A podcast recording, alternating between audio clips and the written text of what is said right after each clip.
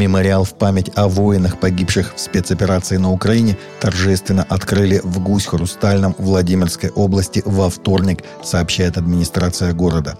Это событие было приурочено к 92-й годовщине создания воздушно-десантных войск.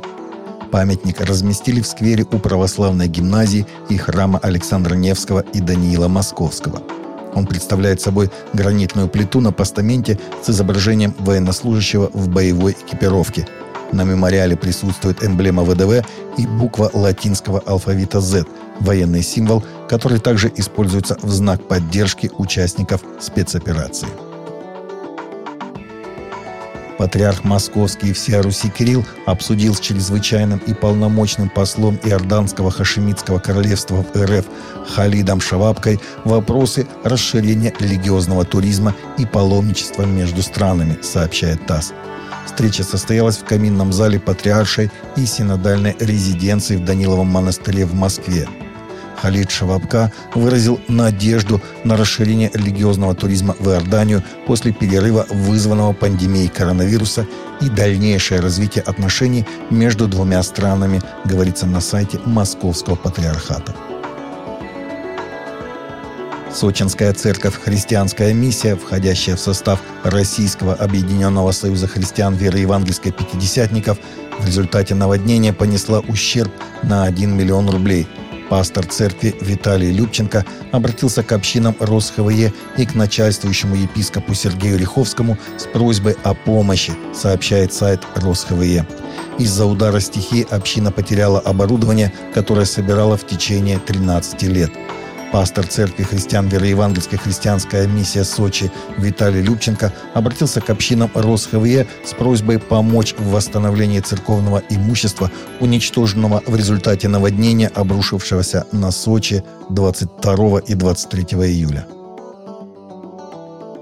Согласно данным Министерства здравоохранения, в 2021 году в Польше было в 10 раз меньше абортов, чем в предыдущие годы, сообщает польская газета «Рисполита».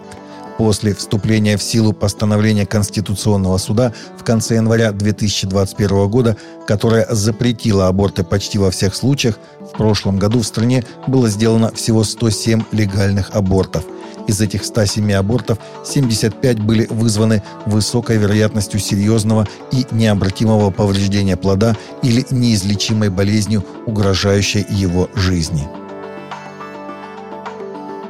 Предположительно, пастухи Фулани, исповедующие агрессивный ислам, в воскресенье 31 июля убили семерых христиан, в том числе четырех детей, в результате нападения в штате Плата, Нигерия. Нападение было совершено в домах жертв. Комиссар полиции выразил соболезнования жителям города Фобур, деревни Фуса и семьям пяти человек, которые были убиты 21 июля, сказал Алаба.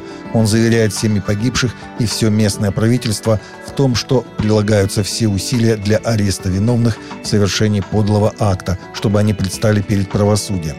В целом власти страны не справляются с возрастающим насилием на религиозной почве.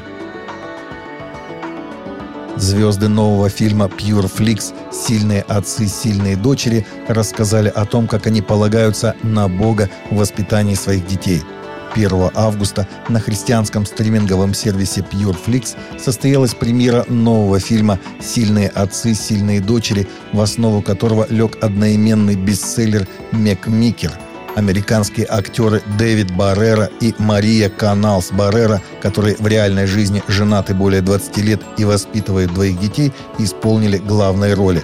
Согласно описанию, «Сильные отцы, сильные дочери» рассказывает историю отца троих детей Стива, который пытается контролировать своих дочерей, но все больше чувствует, что теряет их.